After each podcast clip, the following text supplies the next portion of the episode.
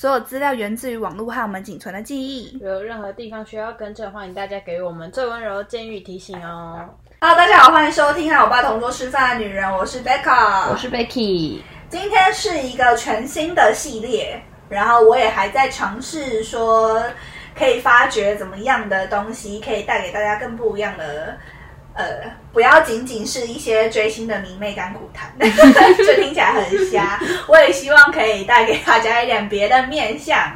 那我们今天的主题叫做“哎，欧巴叫你看”。好，那我希望这个系列呢，就是是一些，比如说我在网络上面会看到一些欧巴或者是欧尼推荐的书，或者是影集，或者是电影也好，那我们就 follow 他们的推荐，然后看我之后再做一些分享。那所以这一次的哎，欧巴叫你看呢，是 IU 的推荐。IU 在一个节目叫做《一起 Funding》的里面推荐了一本书，叫做《为了好好活着，我们最终走向更坏》。那我其实自己是非常鼓励，不管是我们的听众还是妹妹也好，我都非常鼓励大家要多多看书。我会一直我自己本身是非常爱看书的人，他妹妹知道我旁边有个超级大书柜，然后外面还有，就是这只是小部分而已。那我自己是非常爱看书的，我会觉得文字是所有一切的起源。电影需要剧本，连 podcast 都需要脚本，所以你会知道这些都是文字所组成。我觉得阅读是非常良好的习惯，也非常的舒压。如果大家真的有阅读的习惯的话，你会发现它是一个很好解压的方式，因为你在看书的时候，大家是兴趣嘛，它更是我觉得呃一个让你。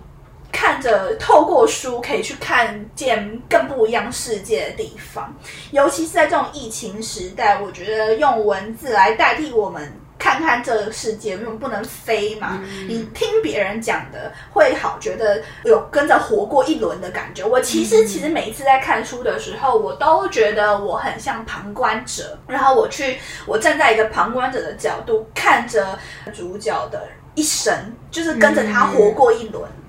对我非常就是推荐大家要多看书，因为文字所给予的细腻跟阐述的方式，跟电影、podcast 或者是你看的连续剧是完全截然不同的。因为我觉得文字是一个非常有魅力的东西，它很它是无尽的，就是我觉得像是电影，大家会开始看它的音效、画面、演技。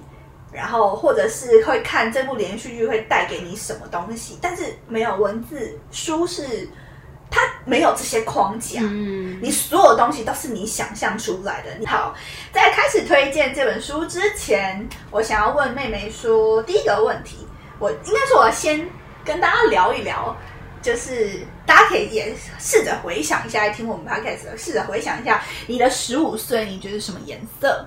那有好好活着吗？那妹，你觉得你的十五岁在做什么？我十五岁在准备机测，哦、十五岁在准备机测，要考高中。我有说过，就是我从来没有考过机测嘛，因为我的我的国高中就不在台湾念，嗯、就我没有考，跟大家一样那种。所以，好，你的十五岁在准备机测，还可以回想起来那个日子吗？就每天一直读书。然后读书睡觉，读书睡。哎，就考机测跟考学测，你觉得哪个比较累？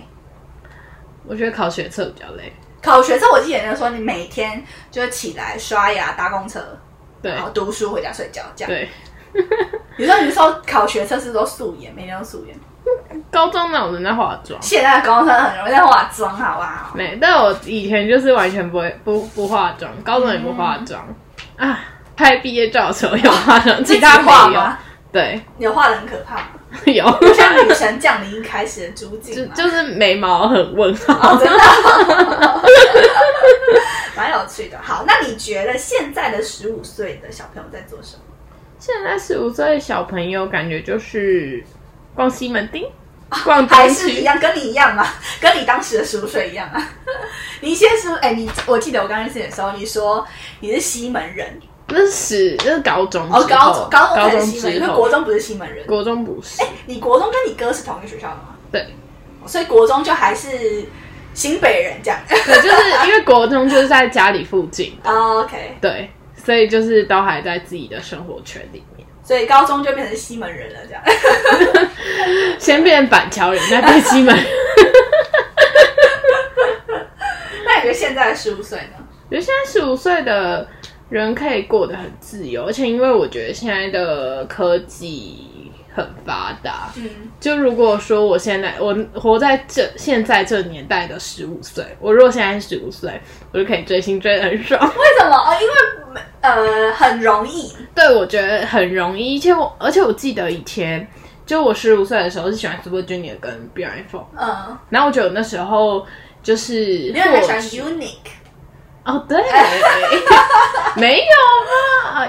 没有没有，Unique Unique 是到高一，OK OK。对。然后反正那时候我觉得追 Super Junior 跟 B One F 的时候，那时候是你需要回家开电脑，嗯，然后或者是你需要开电视，你才可以看到这些。可是我觉得现在的国中生是，你只要打开手机，你就可以看到他们。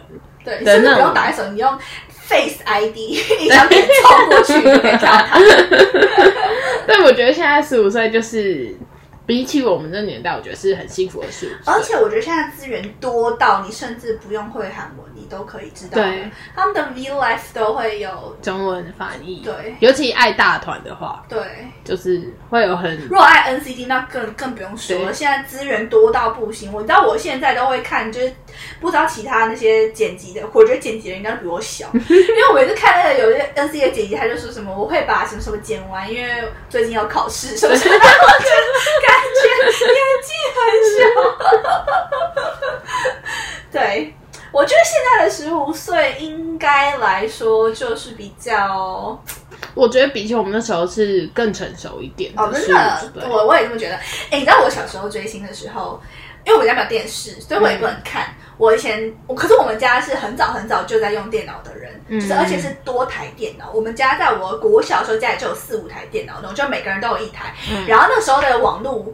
还不是，就是打开就有，就是你要进去，连你要网际网连线，然后，你要连线，然后等等等等，然后那个时候超级慢，嗯，就看的东西都超级慢。我记得我一开，我很早就办 Facebook，我国小的时候就办 Facebook 了。然后我办 Facebook 的时候，就是为了要玩游戏叫 Pets，你知道吗？就大家那时候就很疯，开心农场还有开心水族箱。哦那我那时候就是玩 Pets，它是一个宠物游戏。嗯然后那时候就光连登进去 Pets 都要很久，我现在觉得天哪！而且我我记得我以前看 YouTube 的时候都等超久。以前都是只能开四百八十 P 四百八啊，十都已经很高了耶。因为我记得我以前在看，比如说小时候看 Two P N 的偶像军团，我都是用那个 P P S，我不知道你知道这个东西，这是我小时候看的。然后它就是一些，就是有上面有很多大量的剧，韩剧，我所有的韩剧都在 P P S 还有风行网上面看的。然后哦，风行网我知道通，常是后来，以前嗯最早之前是 P P S，、然后或者是 YouTube，或者是一些网络上面，就是你看了之后就会中毒的东西。真的。我以前就是每天都在想尽办法看，然后又又不想要让电脑中毒，的状态下，因为我真的追星追的非常非常早，然后呃，我那个时候如果要看一些中中字的话，就会看一些比较那时候大哥大姐的一些无名，嗯他们的一些站里面会有一些翻译的东西，或者是一些图，对对，一些图就在无名里面拿。这样，哇，真的是非常的辛苦，所以我又觉得，就就像我之前讲，你以前追星的时候，不会觉得你跟偶像很近，我觉得非常遥远。我每天光要连线就觉得很久，而且我记得我以前看那种连续就看连续剧的时候，都慢到就是我要先开，然后让他跑，对，要跑，然后站然后等他跑完，对对对然后你再开始点，要不然就会一直断，对一直断，一直断，一直断，一直断。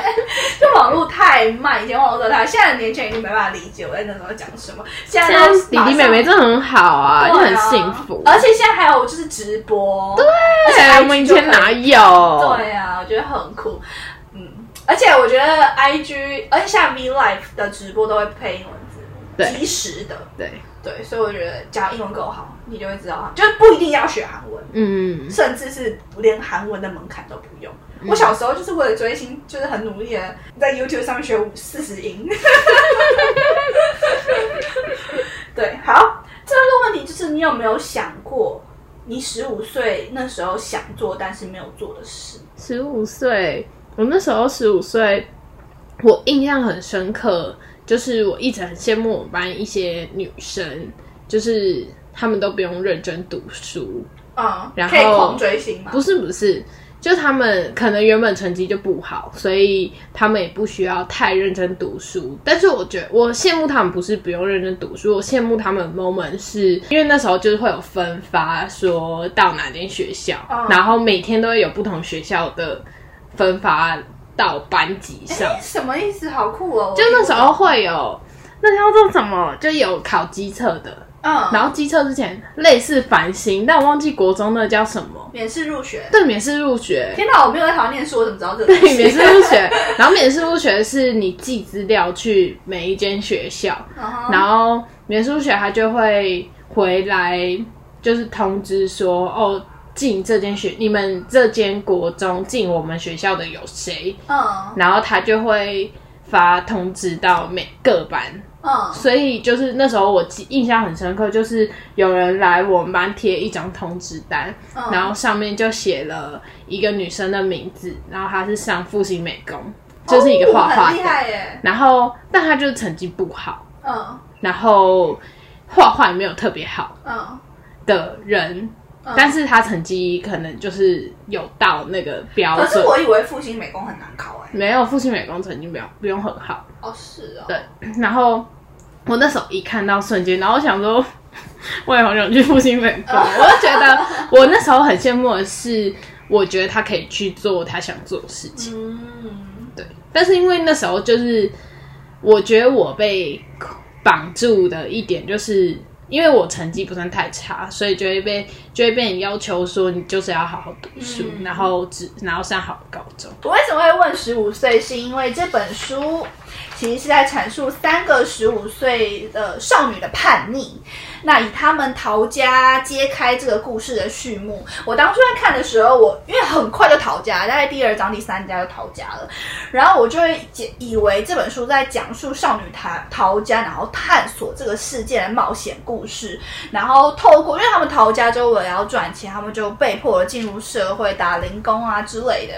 那我就以为他们会透过他们开始工作而去阐述一些对于这个社会被迫成长的一些观感，但后来完完全全不是。故事的前三分之一，他们就回家了。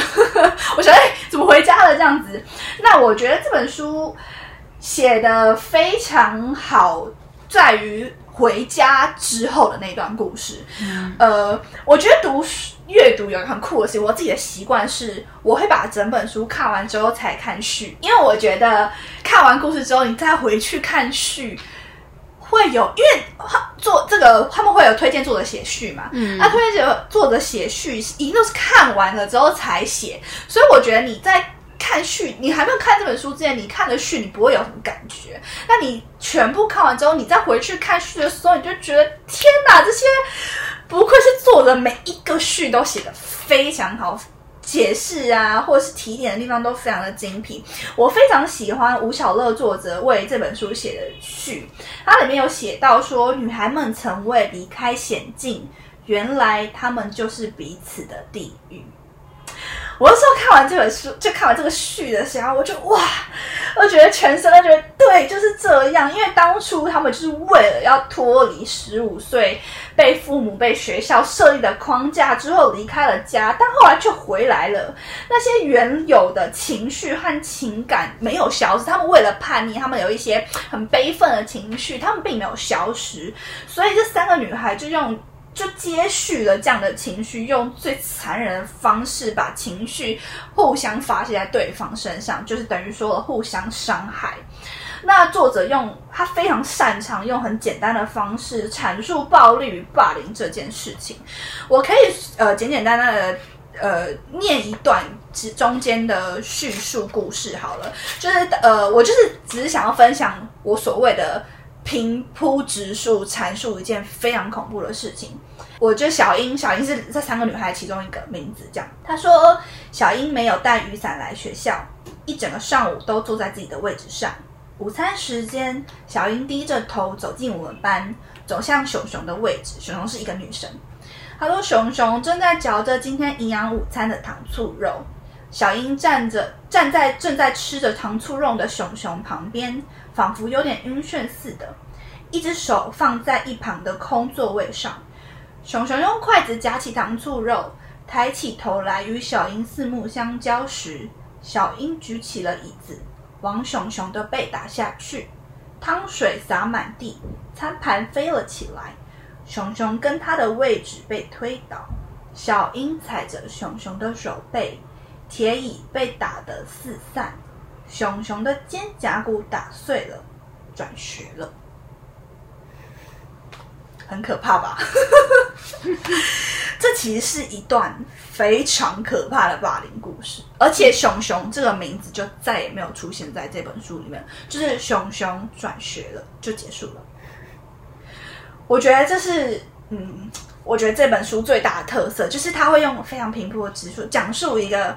暴力跟霸凌，那我觉得这个阐述模式是很有魔力的，会让你震得哑口无言。就像我刚刚讲完了，嗯，你是不是说不出话来？这真的是震得哑口无言，然后又控制不住自己想要往下翻下一页的欲望。这种陈述方式会让你的恐惧累加，把看似支离破碎的剧情，依靠强大的气氛。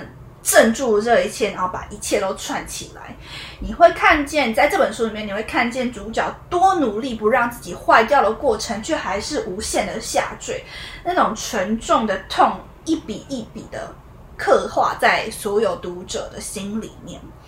那我在这本书的后面有呃评审评语，因为这这本书是第四届文学村大学小说奖的大赏。然后当时这个比赛的评审有一个叫蒲成元的小说家，他阐阐述了一段，他说阅读这小说小说之初，我以为是在阐述没有实体的暴力，但再次细研究之后，又认为导致暴力的实体不可能不存在，而是更多更具蔓延性的。我觉得他是在透过三个十五岁少女的。呃，成长心路历程，然后相互之间撕扯的关系，然后去带出，呃，我觉得很多不同面向的议题，它有校园霸凌的议题，有十五岁少少女渴望被关爱、被看见、需要被照顾的长期被忽视的问题在。那我分享。几句在网络上面非常红的名言佳句，有一个是说，这都是书里面的啦。书里面就是有一句话说，越是亲密，就越能够感受到彼此的不同。然后他其实是呃，他是在讲是说，这个三个女生，她们其实因为算是一起逃家，然后那时候就住在一起，对，非应该来说是非常三个非常要好的朋友。但他们就是那时候就是第一人称说了这句话。那第二句话就是为了更好，我们甘愿变得更坏。那再来一句话，网络上面大推的是说，我们太习惯于人生胜利组的成长轨迹，好像人生如果没有赢，一定哪里出了问题。我说看到这句话的时候，我就觉得，我觉得呃，可能。亚洲社会比较能够理解这个东西，因为我们亚洲社会就是以升学为导向的一个成长过程，尤其韩国的升学压力比台湾在严重非常多。那我自己是觉得看这个过程就会想，所以我才一开始才会抛问题问你的十五岁在做什么。其实最主要是这个原因，是因为我觉得跟这本书还有我想分享接下来想分享的东西都是非常切合主题、息息相关的。那我自己非常喜欢的三句话是，我发现我自己后来喜欢跟画重点，就是跟网上面完全不一样，没有人推，所以我是说为什么？就是不同的人看同一本书感觉会不一样，就在这里。我自己非常很喜欢一句话，就是呃，里面有人说，像疯子一样活着又如何？成为疯子又如何？第二句话他说，为了某种正义而允许某种不义的行为。也是在里面一个过程里面他们讲出来的。然后还有一个就是这是一个一个段一段对话，然后也是主角问他朋友说：“那你觉得呃什么会不停的生长？”然后他朋友就回：“伤痛。”他说：“好像因为他们会这样讲，是因为他们那时候准备要逃家。”嗯，然后主角就说：“好似这样子就能将那些伤痛逃家啦，就好似这样子就能将那些伤痛一点一滴的丢弃在路上。”对。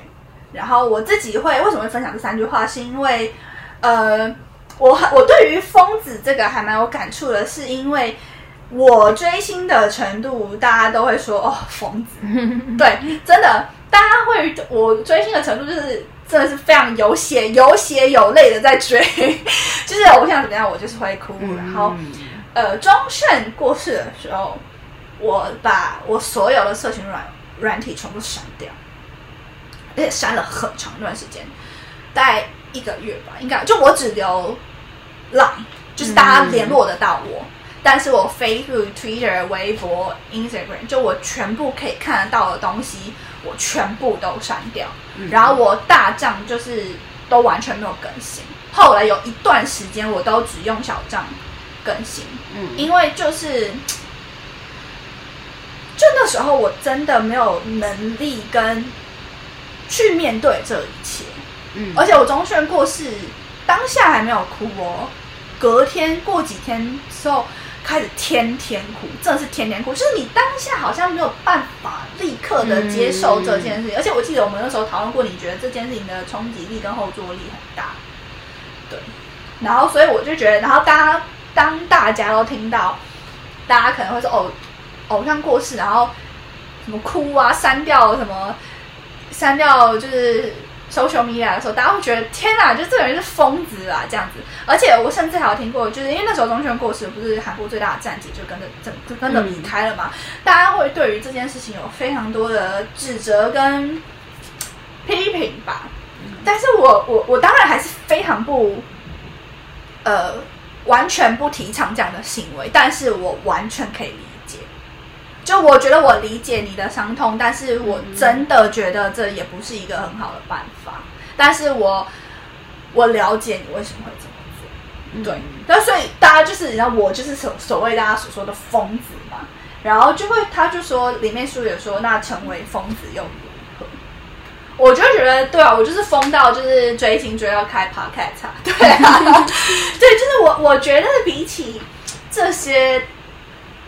嗯，大家可能大家会对于很多框架吧，就是觉得追星你应该追到什么程度就该停了，对，就该停了。你超过这个就是疯子，对你超过这样就不行，或是你追星追到什么年纪，嗯，你就不能再追。追星好像只能够有一个。一个规定，你知道吗？我记得我刚升大一的时候，因为我从国小就开始追，然后刚升大一的时候，我大姐就说：“她说你你也差不多了吧，大学了，这样就好像觉得大学好像差不多该停了。”而且我确实很多身边的朋友也是追到高中，嗯，非常多朋友追到高中，所以我们俩相依为命，真的，对我们俩就是相依为命。就是我们就是追到大学，然后到现在工作都还有在继续追，然后呃，可是我觉得不一样哦，呃，有些是开始大学之后开始才开始追，尤其现在 K-pop 就是被带起来之后，很多是 produce 之后开始入坑，然后开始追别人。我身边很多种，就大学开始追，但我觉得不一样，就是因为我说的是一个持续性的，就是我小时候追星的，到追到现在真的少之又少，或者很多就可能变成。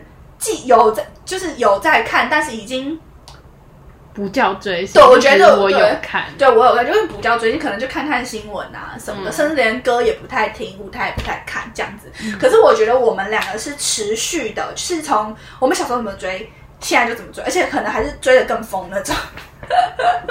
因为现在有钱啦，嗯，对，所以这是我很喜欢的一句话。然后第二个是为了某种正义而允许某种不义的行为，我觉得这个很容易出现在现今社会。就大家可能，我举，我觉得我们讲这个 moment 超级好。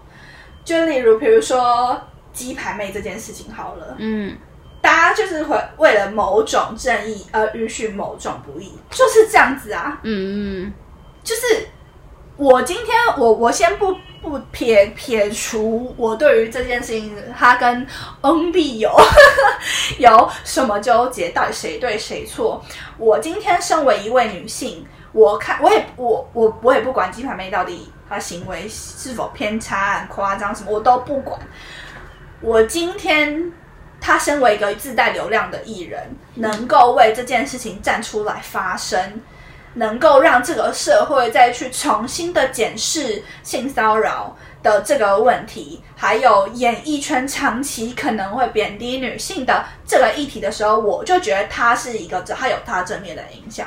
当然，我觉得大量的报道是台湾媒体一直以来的弊端。嗯对，因为我自己在做媒体，我自己知道，就是台湾就是这样。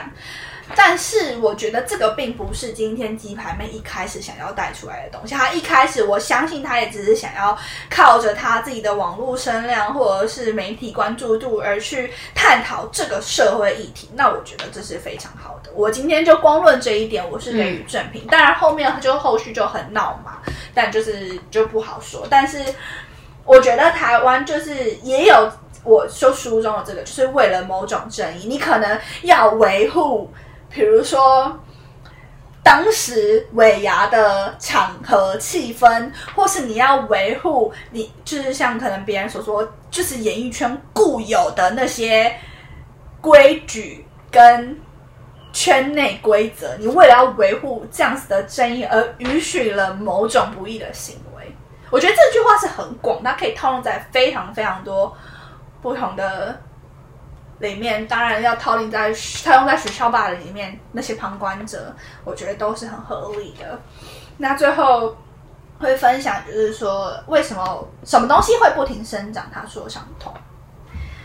嗯，我很喜欢看书里面的人物问答，因为我每一次看到问句的时候，我都会。克制自己，先不要看下面两个字，他回答是什么？呃，我印象深刻的是乔在《小妇人》，我非常喜欢《小妇人》这本书，那我非常非常喜欢乔这个角色。那我看《小妇人》这本书的时候，就我忘应该是马格吧，就乔的大姐有问乔说：“你觉得男人需要有什么样的特质？”然后我那时候看了，我就会停下来，好，我会去思考这个问题，然后我再接着看。乔的回答，然后或者我再接着看，就是像这本书他的回答，什么会不停的生长？我当初看的时候，我就有在思考，我在想说我的答案会不会跟作者会不会雷同？嗯，我那时候说，呃，他他问我这个问题的时候，就什么东西会不停生长？我那时候就静下心来，然后我就想说，对啊，什么东西会不停的生长？我那时候回答叫做恐惧，因为我觉得。恐惧是一个，你今天越就算越过这个东西，一定还有新的，就是你一定还会有不停、不停、不停新的恐惧。然后来作者的回答是伤痛，然后我就觉得好像有一点点，差不多是很暗黑的东西这样。然后我觉得，啊，我懂你，我懂你。对，然后分享一下刚刚讲的乔好了。乔那时候他是马哥问他说：“你觉得男人最需要什么？”我那时候回答诚实。嗯，然后乔就回。诚实和勇气，我印象超深刻。我觉得我爱你，乔。我管你果然是我灵魂人物。哎，我刚刚不说灵魂不是允浩吗？我真的觉得我爱你，乔，我超爱你。就是我觉得诚实跟勇气超重要。我真的觉得男人，我真的觉得男人最重要就是诚实。就是不管对任何东西，呃，你要诚实。我觉得诚实不仅仅是说不劈腿这么简单哦，你要。诚实的坦白，你跟我们在相处之之间，你要诚实的坦白你的脆弱，这是诚实。嗯，你要诚实的坦白哪一件事情让你感到愤怒，这是不是诚实？就是还有关于爱情里面或是婚姻里面的忠诚，那也是诚实。我觉得这都是。我觉得诚实好重要，在一段男女关系里面。然后，所以那时候乔这样回的时候，我觉得哦，就是乔我懂你。而且乔后来我说勇敢，我觉得勇敢可能我我不知道，我我可能没有那么在乎，可是我会很在乎。呃，你有没有让我崇拜？或许我的解读是，勇敢的男生乔会很崇拜。嗯，对，我会觉得男生最重要就是诚实，跟你有没有让我感到崇拜，这是非常重要。OK，离题。好，那这是我自己觉得我自己分享的这这本书里面非常深刻的名言佳句。那妹妹有没有就是看我分享完这六句里面有没有觉得比较深刻的？我自己觉得我们太习惯于人生胜利组的成长轨迹这嗯一句。然后好像人人生没有有赢赢，一定哪里出了问题。我觉得这个是真的是现代社会很大很大的通病，而且它是从上一代或者上上代或甚至上代一直延续下来，延续下来，而且是一个亚洲社会。我觉得其实美国社会一样，欧美社会也是这样，它就是一个现今世界里面大家的一些框架。就例如，大家会设定成功的定义，对，然后或者是明星学校其实就是一个。嗯，然后什么赢在起跑点，什么是什么是赢，赢，什么是起跑点？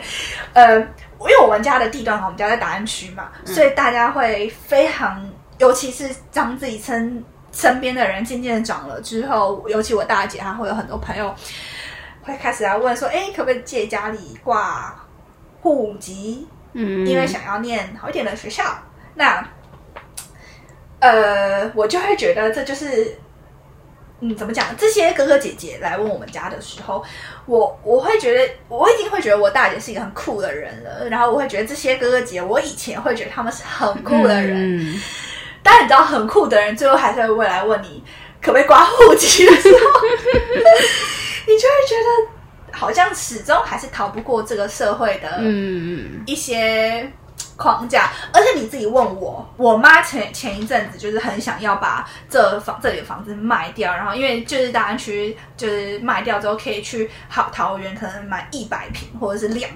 两户之类的，嗯然后我妈就一直很，因为我爸妈现在也不住在台湾了嘛，他们就偶尔回来一次，所以他们想说那就是离机场近也蛮好的这样。然后那时候就说要把这边卖掉，就是，然后我大姐就说妈你疯了是不是？然后大姐就说你知道这个学区是什么吗？就是。我那时候也不支持我妈卖掉，是因为我第一个我不想搬去桃园，第二个我真的觉得地段蛮好的。我后来想一想，如果我以后真的结婚生子，我也会想要挂在这个学区。所以你知道最可悲的就是连我也是这样。嗯，对，而且这个是好像对于我们这一代也无力改变。我觉得我们这一代已经努力在改变，但还是无力改变的事情。大家追会追随的人都还是有有名有功，对，好学校毕业，他没有去什么，没有什么台大毕业，却没有进大公司，自己出来创业，大家觉得好像很需要可惜，不不不，就是他说这种大家会去追随，但是他的前提是他台大毕业，对，或是他已经做出一番成绩，嗯。这样。对，就是我会觉得这个或许呃这本书它主要也是在探讨所谓的校园霸凌，但也有很多的社会框架问题。嗯，还有很多所谓的，我觉得长期被忽略的青春期。对，因为我我自己我自己青春期是一个非常非常严重的人，我当时跟我妈真是差点没有互砍对方而已。但是我自己因为走过这段期，我更觉得青春期的小朋友的心理状态还有所作所为，不可以把它归咎为青春期。你不可以说因为你是青春期，所以我不顾及你现在的情绪，你长大你就会懂。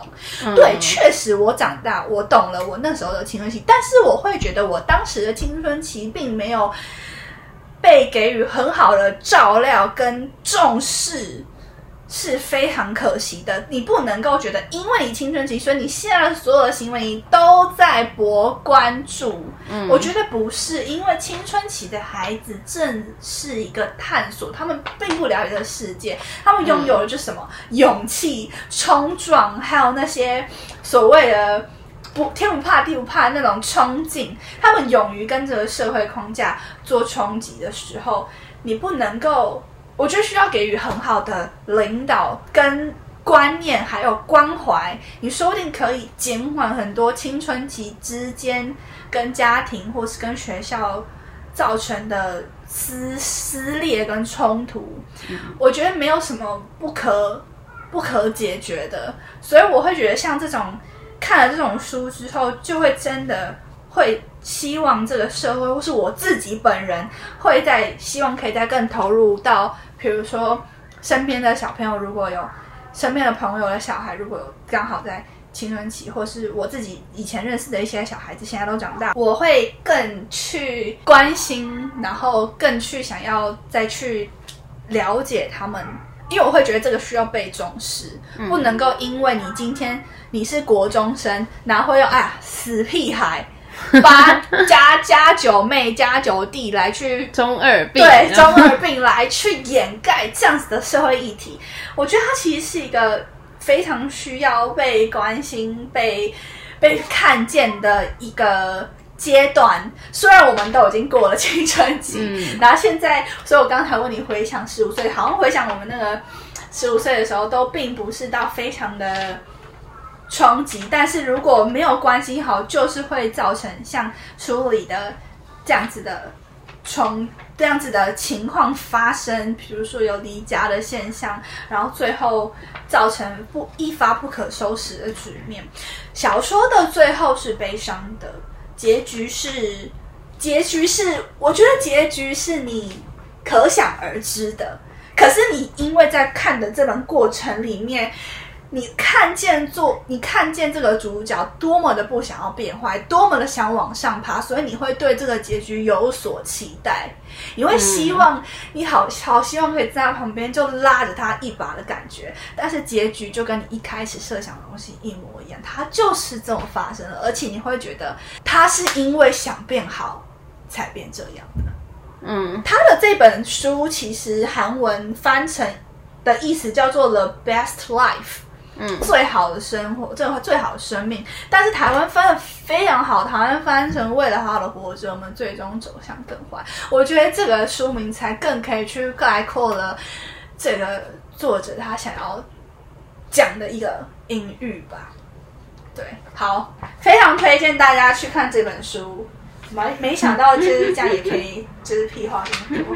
我这人就是话太多了，也非常鼓励所有的在听我们 podcast 的人都可以常常都可以多看书。对，然后如果你们有真的去看了这本书之后呢，也欢迎你们分享你们的观后感到我们的 Instagram，我们都会看。好。谢谢大家收听我们这集和我爸差不多吃饭呢，我是 Becca，我是 Becky，我们下期见，拜拜拜。